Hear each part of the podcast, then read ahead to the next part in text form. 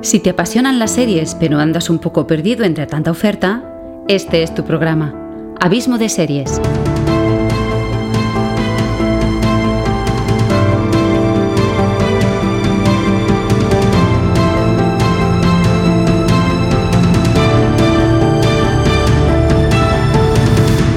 Con todos vosotros, Xavi Villanueva. Hola a todos y bienvenidos una semana más a mi hogar en la podcastfera. Soy Xavi Villanueva y esto es ni más ni menos que el quinto episodio de Abismo de Series. Un programa para todo aquel amante empedernido de las series que después de verlas necesita rememorarlas, debatirlas, comentarlas y escuchar podcasts sobre ellas. Lo comentaba al final del pasado episodio. Por favor, ayudadme a difundir los podcasts. Es muy necesario. Cada vez somos más y hay mucha más oferta y de mucha más calidad. En cambio, sigue habiendo muchísima gente que les hablas de un podcast y te miran como si les hablaras de física cuántica, que no es lo mismo que un maño diciendo que hay mucha física en el mundo. Hay que ver cuántica física que hay. Perdonadme, por favor, os pido indulgencia, no me crucifiquéis, pero no me he podido callar. Eh, nada, me dejo de tonterías. Eh, os decía que por favor me ayudáis a difundir el podcast. Hazte un propósito, cada día o cada cuanto tú quieras, hazle saber a una persona diferente lo que es un podcast. Lo fácil que es poderlos escuchar, que son gratis, que hay podcasts absolutamente de todos los temas habidos y por haber. Seguro que encuentre alguno que le guste. O recomiéndale uno de los que tú escuchas. Y entonces es cuando se dará cuenta que no podrá parar, ya que se pueden escuchar allí donde quieras, cuando quieras y de la manera que quieras, y cuantas veces quieras. Descubrirá cientos de voces, de personalidades, de maneras de pensar y ver la vida tan y tan diferentes. Nada, que me entusiasmo. Invita a todo aquel que se te ocurra, tu madre, tu suegro, tu vecina del cuarto, al conserje, la panadera, la peluquera, tu prima, tu sobrino, tu mejor amiga, tu peor enemigo, a quien se te ocurra. Invítalo a escuchar podcast porque todos tenemos nuestro podcast, aunque hay muchos que no lo saben. Dicho queda. Y por cierto, esa frase tiene, no sé si exactamente o no, pero tiene dueño y es el del señor Sune. Todo el mundo tiene su podcast, pero hay muchos que todavía no lo saben.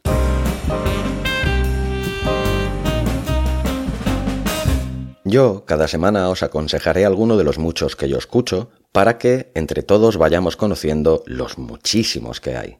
Este quinto programa sigue siendo patrocinado por Buenos Días Mundo, el podcast de un buen amigo que vive en Madrid y que él mismo se os va a presentar. Hola Oliver, ¿qué nos cuentas? Pues sí, amigas y amigos de este bonito podcast, así se llama otro podcast al cual Xavi hacía referencia. Buenos días mundo, un podcast que nace con la humilde intención de combatir las malas noticias que inundan la radio y la televisión actuales. De momento es un podcast semanal, pero intentaremos, así como mínimo tengo yo la intención, uh, que sea diario de aquí a unas semanas. Por eso, una alternativa a tanta mala noticia de radio y televisión en forma de podcast con muchísimo humor, muchísimo cachondeo y también un poquito de reflexión. Eso es Buenos Días Mundo. Igual que podéis escuchar este bonito podcast que estáis escuchando del amigo Xavi, que cada semana pues nos fascina con ese tono de voz suyo pausado, ese conocimiento que tiene sobre el mundo de las series y a quien deseo toda la suerte del mundo. Sé que no le va a hacer falta en el sentido de que cuando alguien es bueno, y Xavi lo es, pues no hace falta tener mucha suerte. Pero por si acaso, muchísima suerte, Xavi. Uh, te escucho, te sigo, escucharle, seguirle. Por eso, un abrazo muy grande y, y nada, que en Buenos Días Mundo también tenéis una casa si queréis. Un beso, Xavi, para ti y para todos. Muchísimas gracias, Oliver. Y vosotros ya lo sabéis. Si queréis conocer el fantástico podcast de Oliver Oliva, os dirigís a www.oliveroliva.com y allí podréis disfrutar del podcast y otros muchos contenidos. Y ya que estamos, si aún no lo has hecho, te invito a que te suscribas al blog de Abismo FM. Así estarás convenientemente informado o informada de todas las novedades tanto de este podcast como del blog, automáticamente, sin que tengas que perder ni un solo segundo de tu valioso tiempo en buscar mis contenidos. Y como no podía ser de otra manera, totalmente gratis. Entra en www.abismofm.com y suscríbete. Además, tengo una sorpresa. Todos los que os suscribáis durante esta semana tendréis un fantástico regalo de bienvenida. Un ebook de 17 páginas y su correspondiente copia en formato audiolibro en MP3 sobre las plataformas en streaming. Si aún no disfrutas de los servicios de ninguna de estas plataformas y quieres contratar una, pero no sabes ni por dónde empezar, en este libro y audiolibro te daré un montón de información útil sobre todas y cada una de ellas, sus pros y sus contras, precios mensuales, catálogo, si te puedes descargar el contenido en tus dispositivos móviles o no, un montón de información útil que, si no tienes tiempo para leer, puedes escuchar en su formato audiolibro cuando, dónde y como tú quieras y todas las veces que quieras. Y todo esto de regalo, solo por suscribirte a Abismo FM. ¿Qué puedes perder? Además, si por lo que sea una vez suscrito no te gusta el contenido o no te apetece seguir recibiéndolo, puedes darte de baja cuando lo desees. De la única manera que intentaré persuadirte para que no lo hagas es generando contenido de interés y calidad. Ya lo sabes, www.abismofm.com, te suscribes y yo te envío el ebook y el audiolibro totalmente gratis. Recuerda, solo hasta el 4 de diciembre.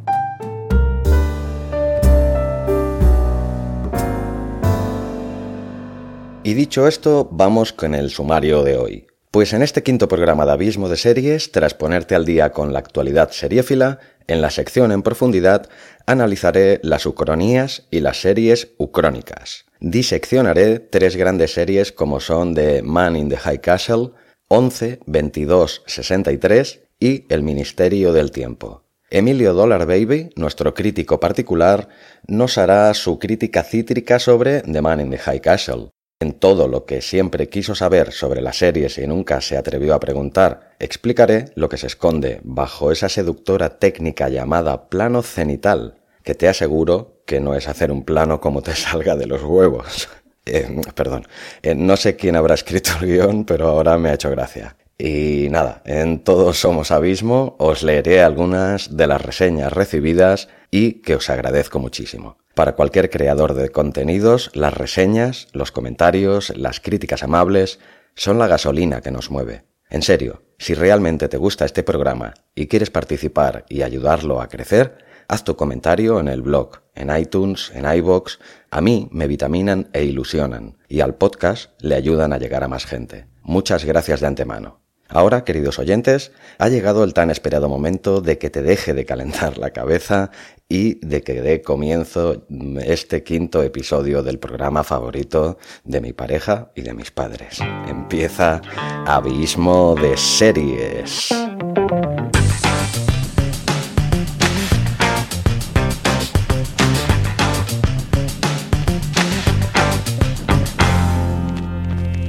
La actualidad seriéfila. Bienvenidos a la actualidad seriéfila, la sección de Abismo de Series donde podrás estar al día de las novedades del universo seriéfilo, los próximos estrenos y cancelaciones y todo aquello que encuentre interesante durante la semana para poderte informar.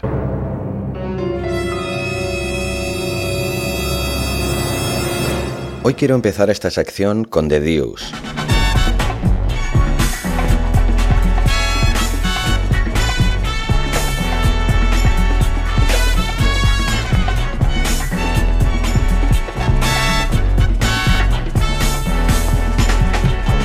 Una serie que el otro día recibió el atropello verbal de nuestro crítico cítrico y que yo no me atreví a valorar porque tan solo había visto el primer capítulo. Cuando hace escasas horas que la acabé, me quedo con la primera frase que le dije a Gloria cuando empezaban los títulos de crédito. Va claramente de menos a más. Pero, señoras y señores, qué crescendo tan fantástico. La serie escudriña con minuciosidad a unos personajes poliédricos y muy bien dibujados. Hay mucha veracidad en esta serie y te consigue hacer empatizar con algunos personajes que no invitan mucho a ello, la verdad. Siempre había oído que los productos del gran David Simon, reconozco que me desvirgo con su obra, tenían un marcado acento social. Es cierto, y nos muestra con crudeza submundos muy desconocidos para la gran mayoría. Me ha gustado mucho cómo la historia nos cuenta con muchísima veracidad y una ambientación de los años 70 súper cuidada la mala vida de las prostitutas de un barrio dejado de la mano de Dios.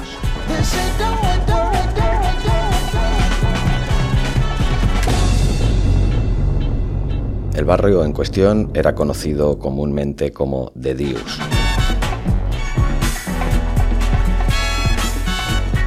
Conocemos también el trato inhumano y vejatorio hacia las prostitutas por parte de sus chulos y las mejoras que supuso en su entorno laboral, en su seguridad e higiene, en definitiva, los beneficios que supuso para sus vidas la llegada del mercado del cine porno y los primeros burdeles o locales clandestinos de prostitución que les proporcionaban un lugar más seguro, limpio y cómodo donde poder ejercer su trabajo sin tener que padecer las inclemencias del tiempo y del duro invierno neoyorquino en sus calles.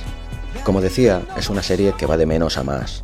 Los dos primeros episodios, aunque muy bien narrados y de, bonita factura, son densos y un tanto autocomplacientes, pero el desarrollo de la historia y la riqueza de los personajes la naturalidad de los diálogos y la veracidad que de todo cuanto vemos, interpretaciones, ambientaciones y factura técnica, te cautivan de mala manera. Qué gran narrador el señor Simon, el Charles Dickens del mundo de las series. Vaya, ahora no sé si me he pasado. Había oído no muy buenas críticas sobre el doble papel que hace James Franco en la serie, y he de decir que a mí me ha gustado. Creía que se me acabaría haciendo pesado el rollito este de los dos hermanos gemelos, pero como lo han hecho con moderación, a mí no me ha cargado para nada.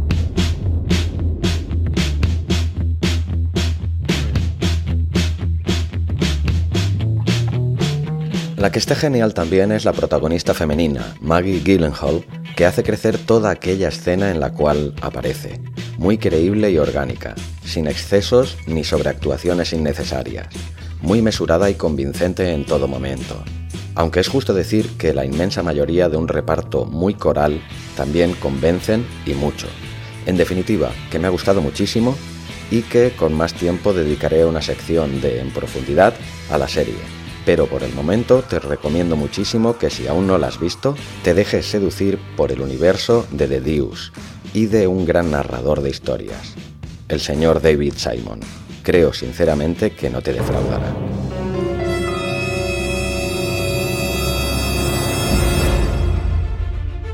My name is disgraced.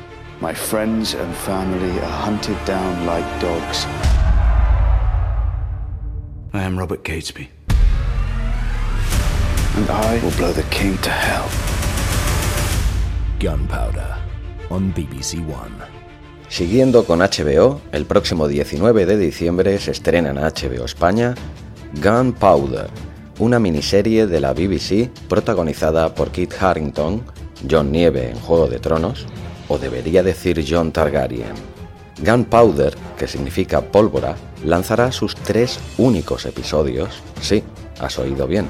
La serie es de solo tres capítulos y es un thriller inspirado en la vida de Guy Fawkes, según la Wikipedia, también conocido como Guido Fawkes, nombre que adoptó mientras luchaba junto al ejército español fue uno de los componentes del grupo de católicos ingleses que intentó asesinar al rey Jacobo I en la fallida conspiración de la pólvora en la Inglaterra de 1605.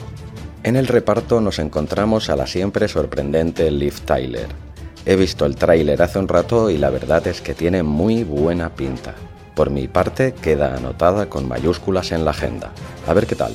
Pero ya le tengo ganas.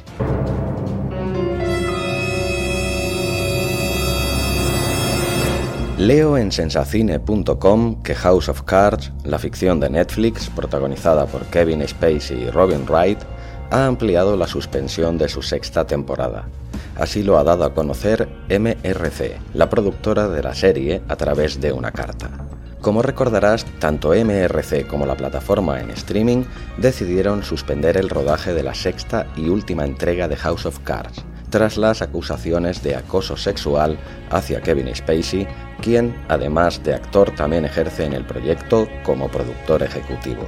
Posteriormente, ambas compañías anunciaron el despido del intérprete. Por ahora no hay confirmación, pero los rumores apuntan a que el equipo de guionistas planea reescribir la sexta temporada sin Fran Underwood, el personaje que protagoniza Spacey. La carta antes mencionada anuncia que la suspensión de la producción de la sexta temporada se amplía dos semanas y que habrá más información el 8 de diciembre. El destino de House of Cards es una incógnita para los fans de la serie. Todavía queda esperar para saber si la ficción no seguirá adelante con la sexta temporada o si finalmente lo hará eliminando el personaje de Spacey. Por otro lado, la ficción ya está pensando en llevar a cabo un spin-off que podría estar centrado en Doug Stamper, el jefe de personal del presidente Frank Underwood, interpretado por Michael Kelly.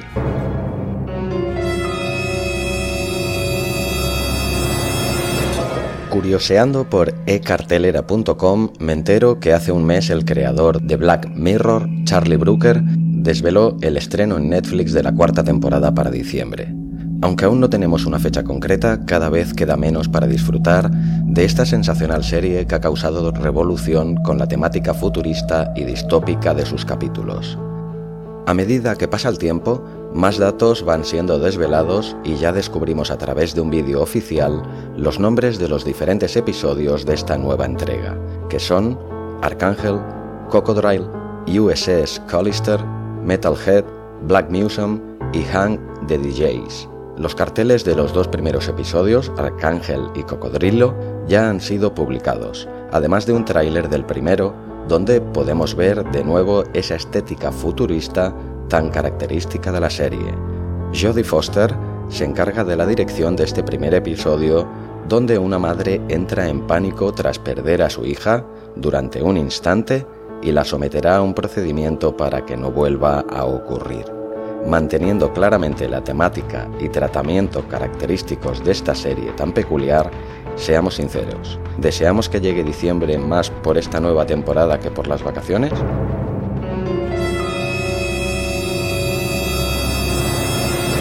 Si la semana pasada hablaba en esta sección sobre la noticia de la compra de los derechos de la trilogía del Señor de los Anillos por parte de Amazon, no han tardado en salir las voces críticas al respecto del susodicho proyecto y es que John Rhys Davis, que daba vida al enano Jim Lee en las películas de Peter Jackson, ha sorprendido a propios extraños con unas declaraciones ciertamente duras sobre la serie que pretende rodar Amazon.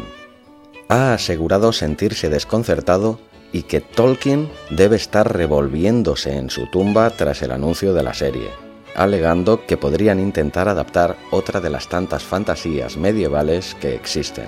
Hay cientos de escritores jóvenes con obras que un productor con ideas podría convertir en películas o series. Eso le daría más libertad y sí que sería un auténtico homenaje a Tolkien. Yo solo diré que hay opiniones para todo. Y hasta aquí la actualidad seriéfila de hoy.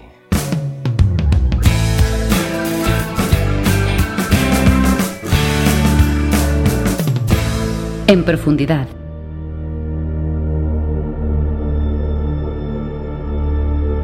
Ucronías.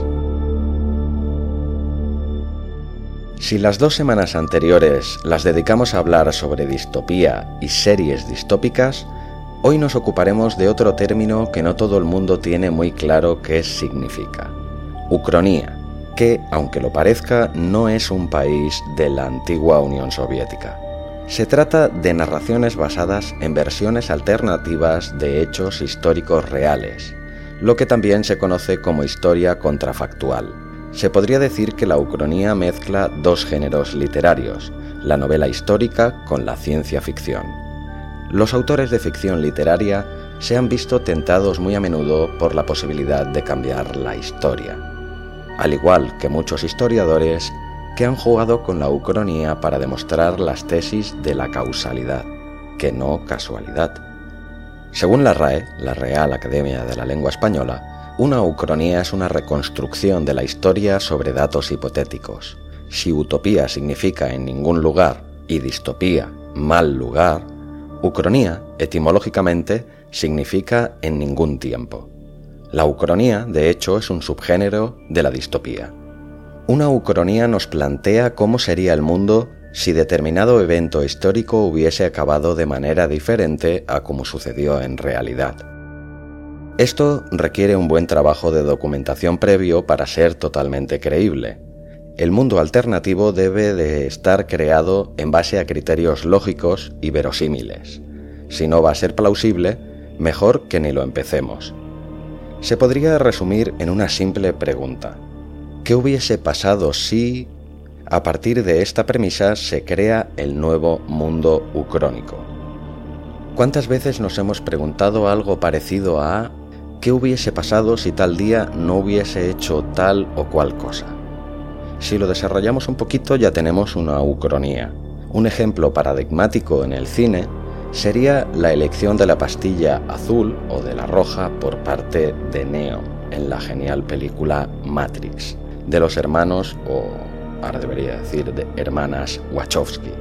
Y ya que aquí hablamos de series, le aplicamos el término y dedicaremos este podcast a algunas de las series ucrónicas más destacables.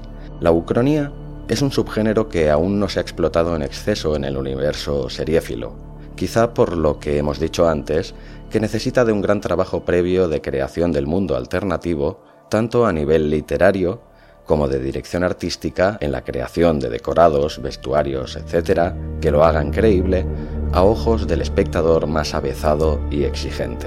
Dicho esto, creo que lo mejor es que os hable de algunos de los ejemplos más representativos de series ucrónicas. Manos a la obra.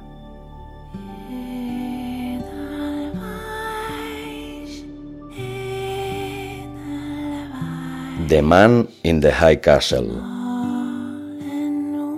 un muy buen ejemplo de ucronía literaria sería la fantástica novela del prolífico autor Philip K. Dick, The Man in the High Castle, El hombre en el castillo, que fue llevada a las pantallas del universo seriéfilo por Amazon. No quiero dejar de decir que tan prolífica como la obra de Philip K. Dick hay muy pocas, y que se hayan llevado al cine o a las series muchas menos. Al brillante cerebro de Dick le debemos argumentos tan geniales y películas tan míticas como Blade Runner, Desafío Total, Minority Report, Destino Oculto, El Infiltrado y un largo etcétera. Tanto la novela escrita en 1962 como la serie, que curiosamente sitúa la acción en ese mismo año, exploran la situación que seguramente todos nos hemos planteado en alguna ocasión, de cómo hubiese sido nuestro mundo si la Alemania nazi y sus aliados japoneses hubiesen salido victoriosos en la Segunda Guerra Mundial. El punto de partida de The Man in the High Castle nos sitúa 15 años antes después del desenlace final de la guerra con más muertos de todos los tiempos. Nazis y japoneses han vencido a los ingleses y sus aliados y Estados Unidos no ha llegado a intervenir en la contienda. Como resultado, el territorio estadounidense ha sido dividido en tres zonas bien diferenciadas.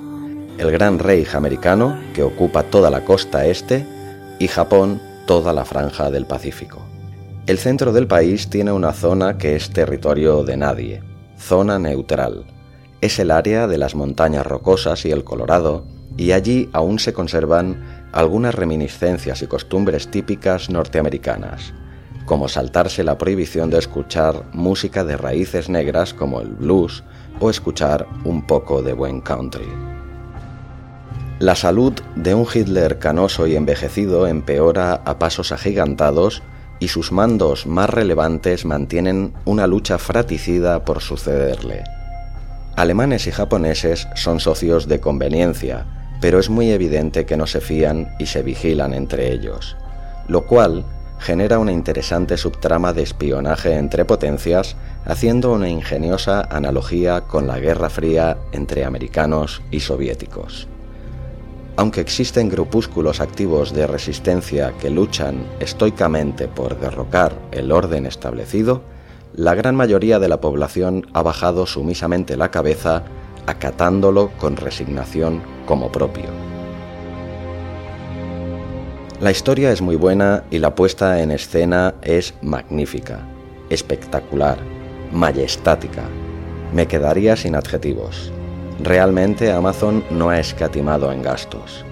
Las recreaciones de las ciudades americanas, Nueva York con elementos nazis y San Francisco con elementos japoneses, es francamente verosímil y muy realista al igual que Berlín, la capital del Gran Reich nazi, recreada con edificios que el propio Albert Speer el arquitecto oficial del Reich había planificado por orden expresa de Hitler. La serie cuenta con un personaje a mi gusto memorable, el Obergruppenführer John Smith, brillantemente interpretado por Rufus Sewell, máxima autoridad del Reich en Nueva York. Este personaje dota a la trama de los momentos más intensos y a veces explora la humanidad que pueda tener un ser que a priori exuda inhumanidad en todos sus actos. El showrunner de la serie es un viejo conocido, Frank Spotnich, creador de entre otras muchas cosas de la inolvidable Expediente X, que, por desgracia para todos, solo produjo y supervisó la primera temporada. Seguramente ahí estuvo el error, querer alargar la trama con una segunda temporada que desmerece mucho a la primera, que había dejado muy buen sabor de boca. Y a la espera de una tercera temporada que se estrenará el próximo año y que un servidor espera que sea la última. También cuenta con la participación en la producción del gran Ridley Scott.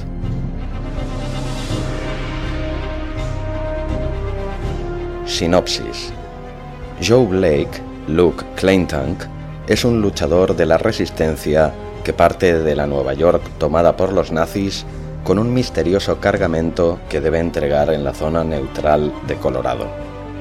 Por su parte, en la San Francisco japonesa, Juliana Crane, Alexa Dávalos, que vive con su pareja Frank Frink, Rupert Evans, recibe de manos de su hermana, que poco después es asesinada, un rollo de cinta cinematográfica con unas extrañas filmaciones que muestran una realidad alternativa en la que los aliados ganan la guerra, como pasó en realidad. Esa película es obra de El hombre en el castillo, un enigmático personaje que nadie parece saber quién es ni qué objetivos busca.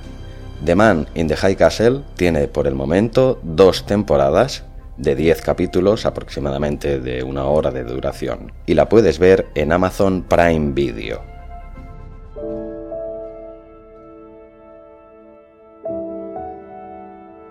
11, 22, 63. No me he vuelto loco, ¿eh? Ni estoy planteando un problema matemático. Es el título de otra serie ucrónica. 11, 22, 63 en su original en el inglés, 22, 11, 63 en el, título en castellano. Eh, como es bien sabido, ya aquí alteramos el orden de las fechas, primero el día y luego el mes. En los países anglosajones empiezan por los meses, de ahí el cambio de orden de las cifras en el título. Volvemos a hablar de una serie basada en una novela, en este caso del inagotable talento de uno de los escritores más prolíficos y reconocidos de los últimos 40 años, ni más ni menos que Stephen King. Y el que todavía no lo sepa a lo mejor se pregunta, ¿por qué esa fecha? ¿Es una fecha real? ¿Qué pasó esa fecha? Las respuestas a estos interrogantes serían que sí, es una fecha real y en esa fecha ni más ni menos sucedió uno de los acontecimientos históricos más importantes e influyentes del siglo XX, el asesinato en Dallas del presidente norteamericano John Fitzgerald Kennedy. Al igual que The Man in the High Castle, la serie nos transporta a la Norteamérica de principio de la década de los 60 del siglo pasado, más concretamente al 21 de octubre de 1960 y de ahí hasta la fecha fatídica. Pero antes de ese momento culminante en la serie y de la historia, el principio de la serie y de la novela nos sitúan en Texas en el año 2011. Jake Epping, magníficamente interpretado por un James Franco al que se le dan muy bien los papeles de lunático, es un profesor un tanto amargado de un instituto de secundaria. Un día, al salir del instituto, Epping va a tomar algo a la cafetería de un viejo amigo, Al Templeton, interpretado magistralmente por uno de aquellos actores tocados por la varita de la genialidad, el gran Chris Cooper. Jake Epping queda sorprendido por la decrepitud y el mal aspecto de su amigo. Este le explica que está muy enfermo, que probablemente le quede poco tiempo de vida y que tiene que confesarle un secreto y encomendarle una estrafalaria misión.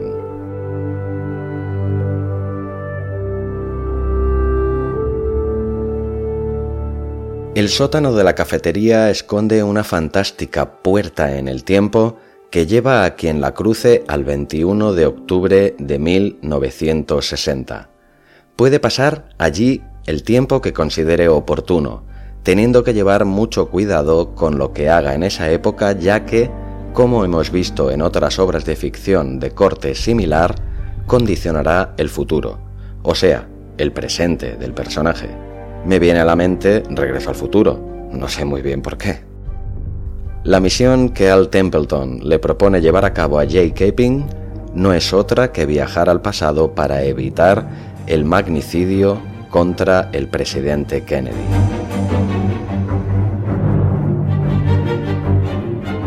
Pero, como en toda misión y en toda ficción, hay unas reglas que cumplir, unos límites que hay que definir para que la fantasía que hemos creado no peque de fantasiosa y sea creíble, que ya hemos dicho que es la base del éxito de cualquier ucronía.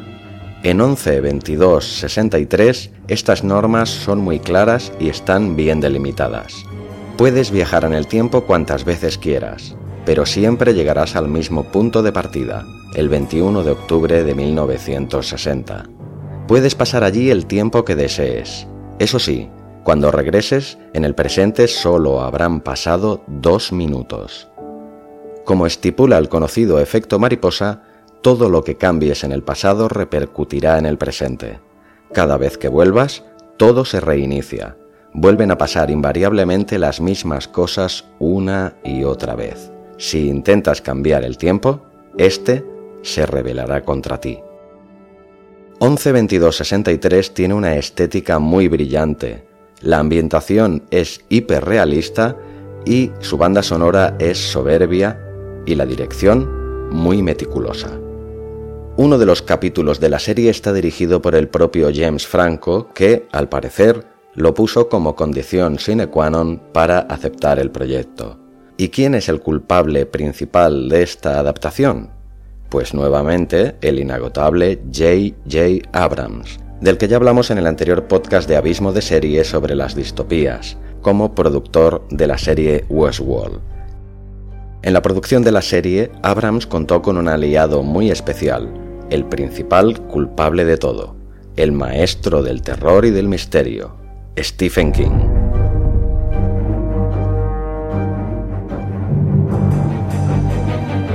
Lo mejor de todo es que optaran por el formato de miniserie, una única temporada, al contrario que The Man in the High Castle, que seguramente hubiese ganado mucho adoptando también ese formato. No hay que alargar innecesariamente las series, hay que hallar el número de capítulos necesario para explicar bien la historia y no aburrir. En líneas generales, 11, 22, 63 me gustó mucho, me lo pasé muy bien viéndola. Aunque su primer capítulo es un tanto largo, 80 minutos, y peca de sobreexplicativo, y un par de capítulos intermedios sufren un pequeño bajón de ritmo e intensidad, el último capítulo lo solventa todo con un final muy digno y acertado. En su conjunto, es una muy buena serie y una sobresaliente historia, no solo de viajes en el tiempo, es también la historia de un tipo infeliz que encuentra su lugar, la felicidad y el amor en otra época. Muy recomendable. Su única temporada de 8 capítulos de aproximadamente una hora de duración, de momento solo está eh, legalmente accesible en Hulu. El Ministerio del Tiempo. Aún no la he visto. Ahora que ha acabado la tercera temporada sería un buen momento para verla entera. Pero son tantas las que tengo pendientes y tan poco el tiempo disponible Además, eso supondría dejar de ver otras. Demasiado trabajo. Ya que hablamos de ucronías, me parecía injusto acabar el podcast sin nombrar ninguna de las muy buenas que se han escrito y rodado en el Estado español. La que mejor ejemplifica las series ucrónicas por estos lares es sin duda El Ministerio del Tiempo. La exitosa serie cuenta con una dilatada legión de seguidores que Televisión Española se ha encargado de maltratar hasta el último momento con constantes cambios en su día y horario de emisión. Si tratan así a su producto estrella, ¿cómo lo harán con el resto? La serie acaba de terminar su tercera temporada. A día de hoy no se sabe si tendrá continuación. Queda la esperanza que Netflix acabe de apostar por ella. Nos cuenta la historia del Ministerio del Tiempo, una secreta institución conocida solo por monarcas y también por un exclusivo número de personas influyentes, en su mayoría burgueses y gente de rancio abolengo. Su objetivo, viajar al pasado con la intención de impedir que algún intruso de tiempos pretéritos pueda llegar al presente y cambiar la historia. Para ello, cuentan con los servicios de Julián Martínez, un enfermero que, afligido por la muerte de su mujer en un accidente de tráfico, decide entrar en el ministerio con la intención de encontrar un sentido a su vida o de acabar con ella. A ver si encuentro el momento para verla, en serio. Son demasiadas las buenas críticas que me han llegado de ella como para pasarla por alto. Tiene tres temporadas, su primera temporada de 8 capítulos y las dos posteriores de 13 capítulos cada una y la podrás encontrar en televisión española a la carta. Y esto ha sido lo que ha dado de sí la sección en profundidad de hoy dedicado a las ucronías y las series ucrónicas. Espero que haya sido de tu grado y si no has visto alguna de las series de las que hemos hablado, te animes a empezarlas y si luego quieres dar tu opinión por cualquiera de los medios que te he comentado antes, en el blog, por Facebook, donde quieras, estaré encantado de recibirlas. Y pasamos a la siguiente sección.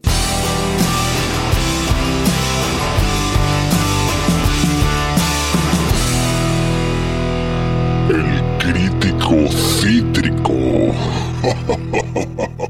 Ya sois unos cuantos los que conocéis a nuestro crítico cinematográfico en paro. Un hombre tan y tan crítico que lo han echado de todas las redacciones en las que ha trabajado y que habla, con la voz distorsionada, porque, según sus propias palabras, se siente amenazado y perseguido por algunas personas que no han sabido aceptar sus críticas, un tanto iracundas y pasadas de vueltas, y que por si fuera poco se esconde bajo un seudónimo tan cinematográfico como Emilio Dollar Baby, que cada semana nos trae una sección en la que, con su acidez habitual, nos hace su crítica cítrica. Queridos oyentes, con todos vosotros, el crítico cítrico, con el único e inimitable Emilio Dollar Baby. Hola Emilio, ¿Qué tal va todo? Hola Xavi, pues esta semana te tengo que decir que ha sido maravillosa. ¿Pero qué me estás contando, Emilio? No me puedo creer lo que oigo. ¿Qué ha pasado? Xavi, creo que me he enamorado. Ay, Emilio, pero si eres un auténtico don Juan, lo tuyo es un no parar. ¿Y qué quieres que haga? Estoy en paro y tengo mucho tiempo libre. Y no te negaré que de siempre he sido un hombre bastante enamoradizo. Vaya. Veo el cuerpo de una mujer saludable, lozana, con esas carnes jóvenes prietas y anhelantes por ser lamidas. ya empezamos. Perdona, Xavi, es que me animo. Entonces, ¿qué? ¿Quién es la afortunada esta vez? Margarida Puigventós. Hasta el nombre lo tiene bonito, pero yo le he puesto un mote. ¿Ah, sí? Sí, la Marga Marga. Paseaba el otro día por las ramblas y la vi venir hacia mí. Quedé inmediatamente subyugado como un tierno adolescente. Su belleza me desgarró. La arquitectura de su cuerpo parecía cincelada por el mismísimo Miguel Ángel, coronado por un rostro angelical, subrayado por unos finos y delicados labios que casi suplicaban ser besados. Los de la boca, ¿eh? Emilio, hombre. Y rematado con la mirada más triste que nunca he visto. Me quedé embelesado. Nos fuimos a tomar algo y a mí los pies no me tocaban el suelo. Sí que eres un enamoradizo, ¿sí? La primera peculiaridad, el nombre del sitio donde acabamos. Un execrable bar de tapas gallego que me recomendó alguien que yo creía que me apreciaba, denominado el púlpito del pulpito. Ole tú, cada vez tengo más claro que el destino es un cachondo. ¿O es que me ha tomado pulpito de un sereno? Eres un cachondo, Emilio. Hay que ver este hombre. Pues nada, que nos sentamos y le pregunto, ¿a qué se debe la tristeza de tu mirada? Y me dice, no sé, me venía de serie. Nací llorando y berreando como una posesa. ¿Qué estudios tienes? le digo. Y ella, yo, ninguno, aunque una vez salí con un rockero que tenía uno de grabación. A lo que yo le replico, ¿te gusta la música? Y me dice, me gustan más los músicos. Y yo, ¿eres feliz? Y ella me dice, ¿y tú gilipollas? No me digas que no es para enamorarse de ella. no sé, Emilio. Cada uno tiene sus gustos. Por si esto no fuera poco, tenía una manera muy peculiar de reírse. Me recordaban los violines de la secuencia de la ducha de psicosis. O como si estuviesen estrangulando un agapornis. Algo muy raro, pero encantador. Y lo que más me enamoró de ella es que cuando menos me lo esperaba me dice, ¿te puedo hacer una pregunta? A lo que le digo que sí, y ella, sin mediar palabra y con la mano abierta, me endilgó un bofetón que produjo un sonoro plas que se oyó hasta en las Islas Feroe. Sin darme tiempo a reaccionar, me preguntó, nombre del concurso. Ante mi total cara de estupefacción dijo, tu cara me suena, tras lo que estalló en una sonora carcajada que se oyó hasta en Madagascar. Y yo, pues me enamoré como un auténtico gilipollas. Ay, Emilio, no sé hasta qué punto hablas en serio o me tomas el pelo, pero la verdad es que me gustan las historietas que me cuentas, no te lo voy a negar. ¿Nunca has pensado en escribirlas? La verdad que sí. Como ahora tengo tiempo libre, he escrito una especie de memorias de mis amoríos, pero no pretendía publicarlas, y menos a mi nombre. Ya sabes lo delicado de mi situación actual. Ay, Emilio, eh, a mí todo esto me suena un poco a novela de espías de Mortadelo y Filemón. No sé dónde empieza la realidad y dónde acaba la ficción en todo lo que me cuentas. Ahí radica uno de mis principales encantos.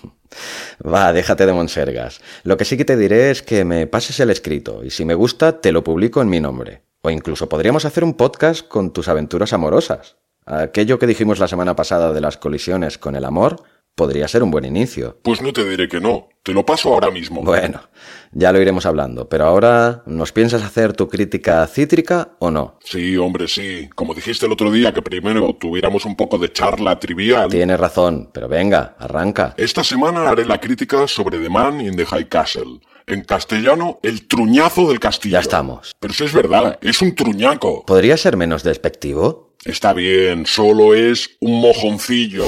Muy gracioso. Va. Es una serie pretenciosa. Antes de que me acuses de que solo me dedico a destrozarla, te diré que la primera temporada está bastante bien, que las ambientaciones son muy buenas y que se nota que Amazon se ha dejado un buen pastizal. Ahí lo dejo. Pero lo de la segunda temporada no tiene nombre. ¿Cómo puedes destrozar algo tan digno como lo que tú mismo habías creado? Se nota que el showrunner, el señor Spotnich, el de Expediente X, dejó la serie en la primera temporada. Seguramente se vería la bazofia que querían hacer y dijo, aquí os quedáis. Y así ha salido lo que ha salido. Una segunda parte que siendo en extremo indulgente se puede decir que es insustancial e innecesaria. Han dejado a su protagonista, la actriz Alexa Dávalos, deambulando durante toda la temporada sin saber qué hacer con ella. Mientras no conocías al hombre en el castillo, era una figura interesante, seductora, misteriosa. Pero cuando lo conoces piensas, vaya, ¿y este es el hombre en el castillo? ¿Para este pestiño tanto rollo y tanto misterio? Los personajes carecen de interés y las tramas parecen de novela para adolescentes. Hombre, estoy de acuerdo con el fondo de lo que dices, no con la forma.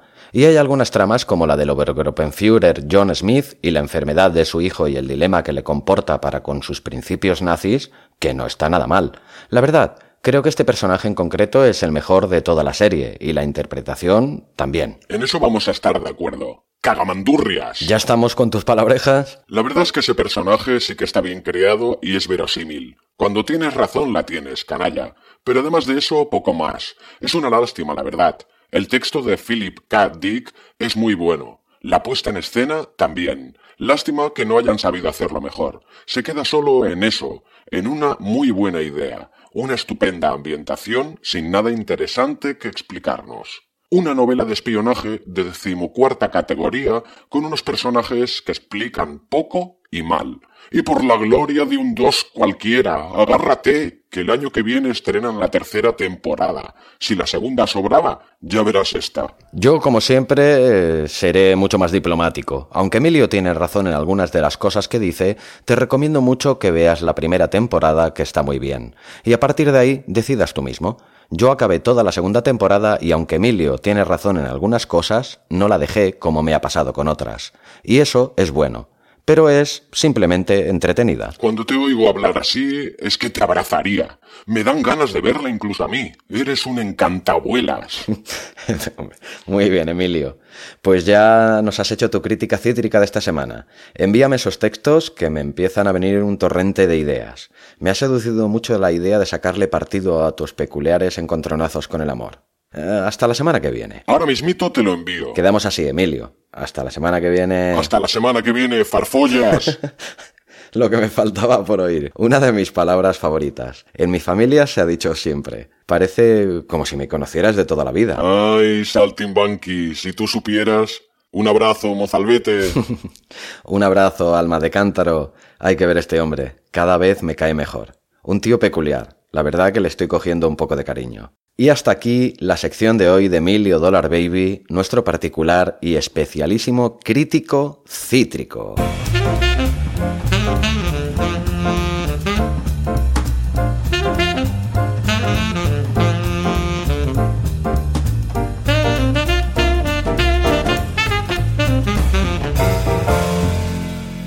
Todo lo que siempre quiso saber sobre las series y nunca se atrevió a preguntar. ¿Alguna vez has estado escuchando algún programa de series o de cine y te ha dado la sensación que no sabías de qué estaban hablando? Pues esta es tu sección, ya que cada semana intentaré explicar lo mejor que sepa uno de estos términos malditos, de estas palabrejas salidas de las fauces del mismísimo Satanás. El concepto escogido para hoy es el plano cenital, que ya te puedo asegurar que no tiene nada que ver con que tu entrepierna esté más o menos abultada. El plano cenital, que no genital, proviene de la palabra cenit. Según la Real Academia de la Lengua Española, cenit tiene dos posibles acepciones. En astronomía, el cenit es la intersección de la vertical de un lugar con la esfera celeste, por encima de la cabeza del observador. Y la segunda acepción de cenit es punto culminante o momento de apogeo de alguien o algo. Está en el cenit de su gloria. Pues bien, el plano cenital es aquel en el que el punto de vista de la cámara se encuentra en perpendicular con respecto al suelo. Por lo tanto, la imagen que obtendremos tendrá un campo de visión orientado de arriba hacia abajo. Es un tipo de plano que puede tener mucho sentido narrativo, ya que nos dan un punto de vista desde las alturas, como si quien nos mirara fuera alguien divino, el ojo de Dios. Pueden remarcar también la vigilancia a la que somos sometidos, angustia o vulnerabilidad. El plano cenital es perfecto para mostrar que el personaje no tiene escapatoria, se siente perseguido. El gran Alfred Hitchcock los utilizaba a menudo en sus películas. También pueden mostrar aislamiento y soledad, si situamos al personaje en una ambientación muy grandilocuente, podemos empequeñecerlo.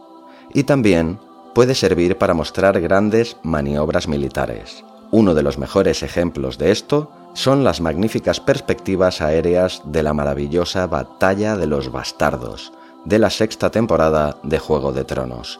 Para mi modesta opinión, la mejor batalla cinematográfica jamás rodada.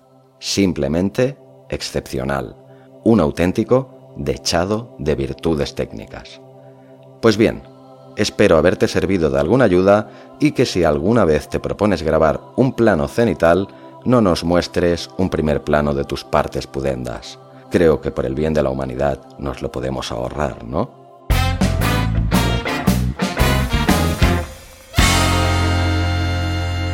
Todos somos Abismo. Y llegamos al punto de abismo de series en el que el protagonismo recae en ti, querido oyente. Todos somos abismo. Pretende ser tu espacio en el programa para expresarte de la manera que prefieras. Por escrito, en el blog www.abismofm.com o si lo prefieres en redes sociales. Me encontrarás tanto en Facebook como en Twitter como arroba abismofm. También puedes dejar tu reseña en iTunes, si puede ser acompañada de su correspondiente valoración de 5 estrellas, o en iBox, reseña y corazoncito. Puedes enviar lo que quieras, una pregunta, una duda, una crítica sobre alguna serie, tus comentarios o impresiones sobre el podcast, lo que tú quieras, en serio. Pero para mí es importante. Quiero que este sea un programa abierto, de dos direcciones en el que nos interrelacionemos y nos retroalimentemos entre todos y que creemos una comunidad de seriéfilos en la que poder expresarnos abiertamente. A continuación, os leo alguna de las reseñas y comentarios recibidos durante esta semana. Gloria Moya, mm, no sé de qué me suena este nombre, comenta el artículo sobre eucoronías del Post, lo que ha sido nuestra sección de en profundidad de hoy. Dice Gloria, las series que mezclan la historia con la ciencia ficción me parecen muy interesantes porque se les puede sacar mucho partido a una historia. Felicidades por el artículo. Muchas gracias, Gloria. Un besote. Ya que el otro día acabamos de ver juntos de Dios, a ver si te animas y nos dejas también tu comentario, ¿vale? Otro comentario más, también muy cercano. Se agradece tener a tu gente cerca cuando empiezas, dando un achuchoncito que siempre se agradece. Muchas gracias, primo, por el apoyo. El comentario y tus palabras por WhatsApp me animaron mucho, la verdad. Bien, el comentario es de Jordi Álvarez y dice lo siguiente. Estoy de acuerdo. El Ministerio del Tiempo no es un serión, pero para ser española, entretiene y tiene un poco de ucronía, utopía y distopía, mezclado con humor español. Xavi, tienes que verla, a ver si te animas. Lo dicho, primo, eh, cuando encuentre un momento, a ver si me pongo a ello, no es por ganas, sino por falta de tiempo. En iVox también han habido varios corazoncitos y un par de comentarios que os paso a leer. Nina nos dice, Felicidades, gran programa, con ganas de escuchar el siguiente. Gracias, Nina. Y Tony Calero comenta, Enhorabuena, gran podcast. Gracias, Tony, de verdad. Muchísimas gracias a los dos por vuestras felicitaciones. Espero que sigáis escuchando el programa y dándome un poquito de ese calor tan necesario que ayuda a tirar para adelante, a no desfallecer. En Facebook, Chevy Po comenta el artículo sobre las plataformas de streaming que escribí hace tres semanas y nos dice, muy bien explicado, Xavi, un lujo leerte. Gracias, Chevy, de verdad. Y para acabar, dar las gracias también a los cuatro seguidores que tiene el programa Abismo de Series en Spreaker. Y hasta aquí la sección de hoy. Hoy, de nuevo, puedo decir, y con muchísimo orgullo, que todos somos Abismo. Abismo FM, una voz diferente y muy personal sobre series, podcast y mucho más.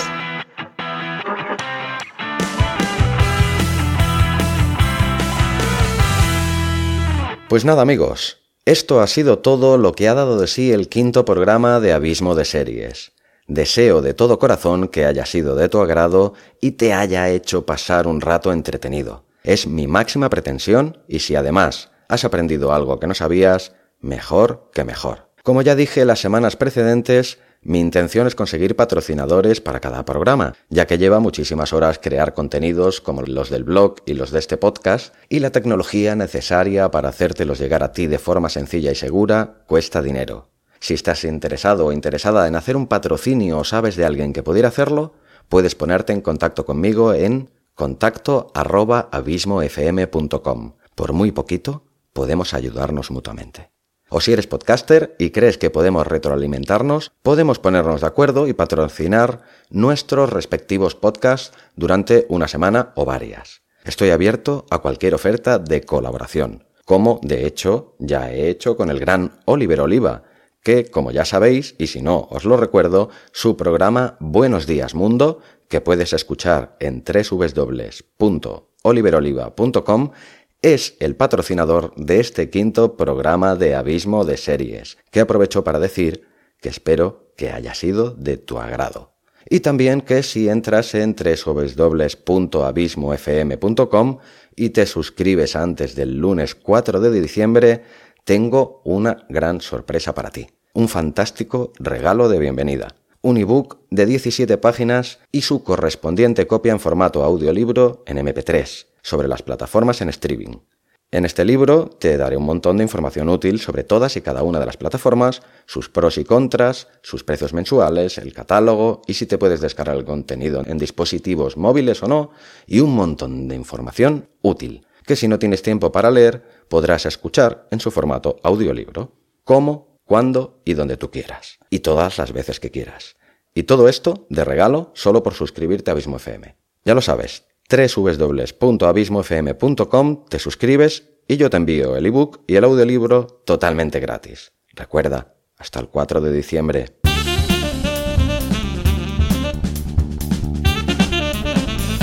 Espero que me sigas acompañando, como siempre, en cada nuevo paso de esta apasionante aventura y que si te ha gustado el programa dejes una reseña y le des a las 5 estrellas en iTunes o una reseña y corazoncito en iBox a ti no te supondrá más de un par de minutos. En cambio, a mí me ayudarás, y mucho, a poder llegar a más gente y hacer crecer la familia de Abismo de Series, un podcast para seriéfilos empedernidos. Se despide de ti quien habla, Xavi Villanueva, deseando volver a reencontrarme contigo el próximo jueves, aquí, en Abismo de Series. Y recuerda, yo siempre hablo muy en serie.